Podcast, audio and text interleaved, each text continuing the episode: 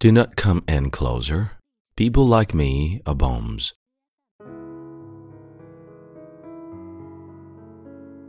嗨，亲爱的朋友，你好，欢迎收听英语美文朗读，我是你的朋友孟非 Phoenix。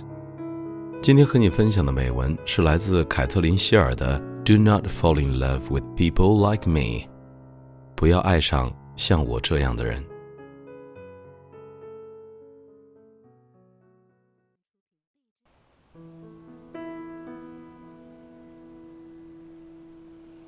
Do not fall in love with people like me.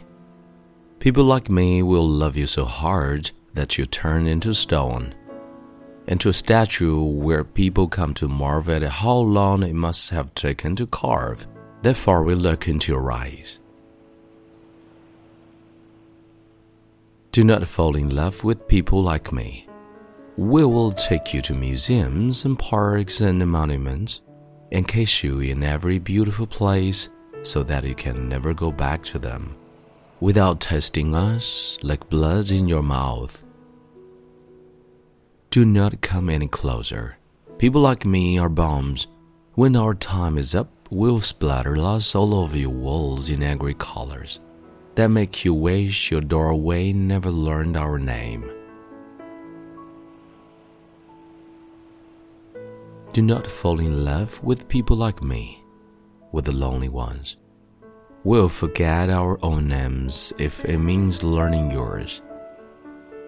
We'll make you think hurricanes are gentle, that pain is a gift. You'll get lost in the desperation, in the longing for something that is always reaching, but never able to hold. Do not fall in love with people like me.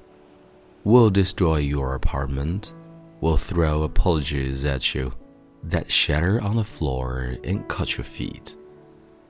We will never learn how to be soft. We'll leave. We always do.